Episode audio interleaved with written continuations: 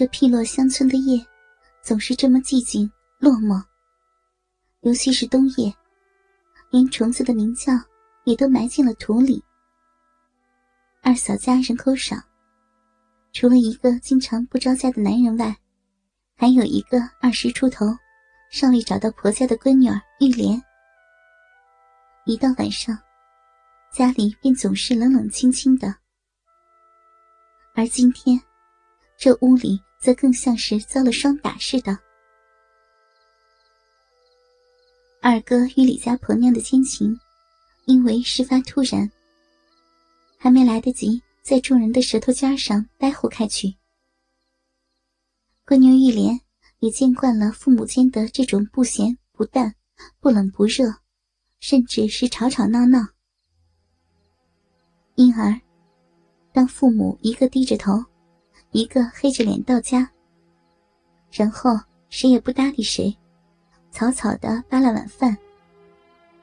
玉莲没觉得有啥特别异样的，收拾好碗筷，就自顾自的回屋了。自觉脸臊理亏的二哥，晚饭时一直不停的用眼角窥探婆娘的神色。婆娘的脸上，寒得跟块冰坨似的，瞧都不瞧他一眼。二哥又想和闺女儿搭上几句话，但张了几次嘴，还是尴尬的咽回去了。当闺女儿开始洗刷碗筷，二嫂也起身上灶烧水去了，扔下二哥一个人，愣愣的看着那张空饭桌。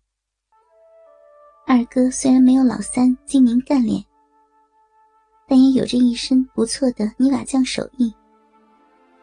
二嫂姑娘家时，不但长得标致，而且针线拿得起，地头下得去，还打小跟家习的一手江里河里打鱼的活。结婚的头几年，小日子也是过得红红火火。两个人把家里捯饬的啥都不缺。二哥最大的心念，便是想要个儿子。那时，老大家接连生了大丫、二丫、三丫后，老大就因为肝腹水走了。老三还没有娶媳妇儿，这继承香火的担子，自然就落到了老二的肩上。只是天不遂人愿，在求生告奶奶中，第一个仍然是个丫头片子。为此，二哥讨教过各种法子，也和婆娘一起吃过各种药丸、药汤，更攒足了劲儿，常常把婆娘操成一滩软泥。但终于要临盆的那天，却因胎位不正。婆娘失眉吊眼的在产房呼嚎了一天一夜，死去活来里还是个女娃。二哥当然不愿香火在自己手里断了，可婆娘咬牙撂下一句：“我不是你家下崽的猪。”竟然偷偷去做了结扎。后来，老三家生了个带把的娃。二哥越发觉得脸上无光，加上老三是个拿得定主意的人，凡事儿大嫂都听他的，而自家的婆娘也老是拿老三来说事儿。打那之后，二哥常常会没根没由的生气发闷，甚至会奇怪的冒出莫名的恨意。尽管他有时也会觉得。这有些荒唐，可只要一听到大嫂，尤其是自家的婆娘念叨老三，那些情绪便压都压不住。但这次，还得靠着老三的出手，自己才摆脱了窘境，而且，还是那个傻侄儿，将自己从人堆里抢出来的。想到当时的狼狈样二哥既汗颜和丧气，又有些憋闷和抱屈。二嫂始终一言不发。烧好水，又用好水，就带着一脸的冰坨上床歇息了。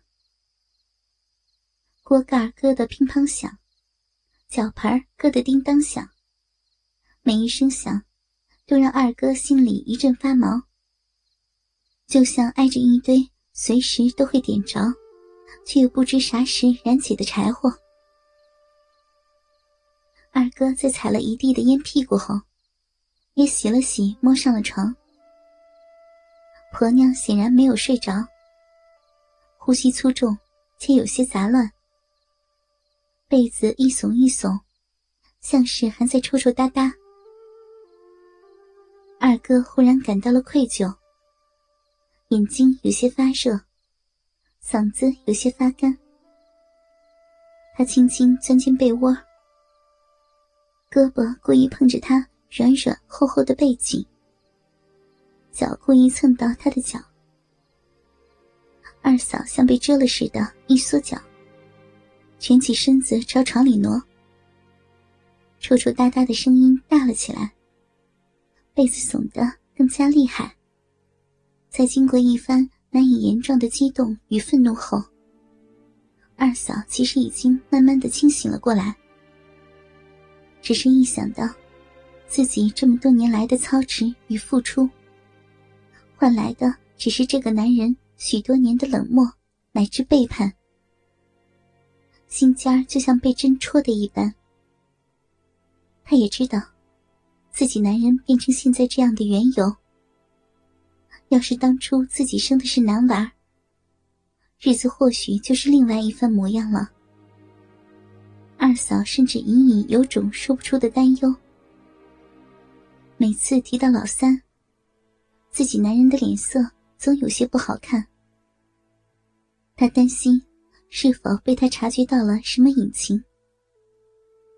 这些念头都像磨石般，时不时的在心头碾压。日子总还是要过。这乡野僻壤的，男人偷个婆娘，不比婆娘偷汉子。只要不是爬灰起闺女。只要不惹出血光之灾，终究也算不得什么了不起的大事儿。李家婆娘那张骚逼，被人操烂、弄烂了才好呢。婆娘的沉默如同一种召唤，让二哥有了打破眼前僵局的勇气。他挨紧了她，手从后面伸到胸前。抓住了婆娘沉甸甸的大奶子，二嫂扭着身子，做出想要摆脱的姿态。抽打声变成了呜呜的低气声。二哥一把抱住了二嫂，把她翻转过来。二嫂感到腰上有热热的、硬硬的东西顶着，那东西已经好久没有给过她了。他忽然一探头，在他的肩上狠狠的咬了一口，鼻涕眼泪湿成了一片。婆娘的身子因生产喂养和年岁的增长而显得松垮了，肚皮和屁股上的肉也起了褶楞，但软乎中依然有种弹性。肥大的奶子早已失去了往昔的饱满傲挺。只是女人的那种骚动还未曾湮灭。花生样的奶头揉捏拉扯几下，还是那么的坚硬。那双曾经温软光洁的手，则因经年累月的劳作而变得粗糙。手指的几处皴裂，用胶布缠裹着。这天夜里，二哥像是要找补回什么似的。跟喝了鸡血一般，又恢复了那股子驴劲儿。鸡巴如同一根船篙，直上直下，横冲直撞，把二嫂操得七魂失了六魄。二嫂在他的身下哭一阵，笑一阵。当两个人都气喘吁吁、有些瘫软后，二嫂枕着男人的胸，白丝掺杂的头发散乱着。堆在男人的胸口。以后咱就好好过日子吧。黑暗中，二哥小声的说道。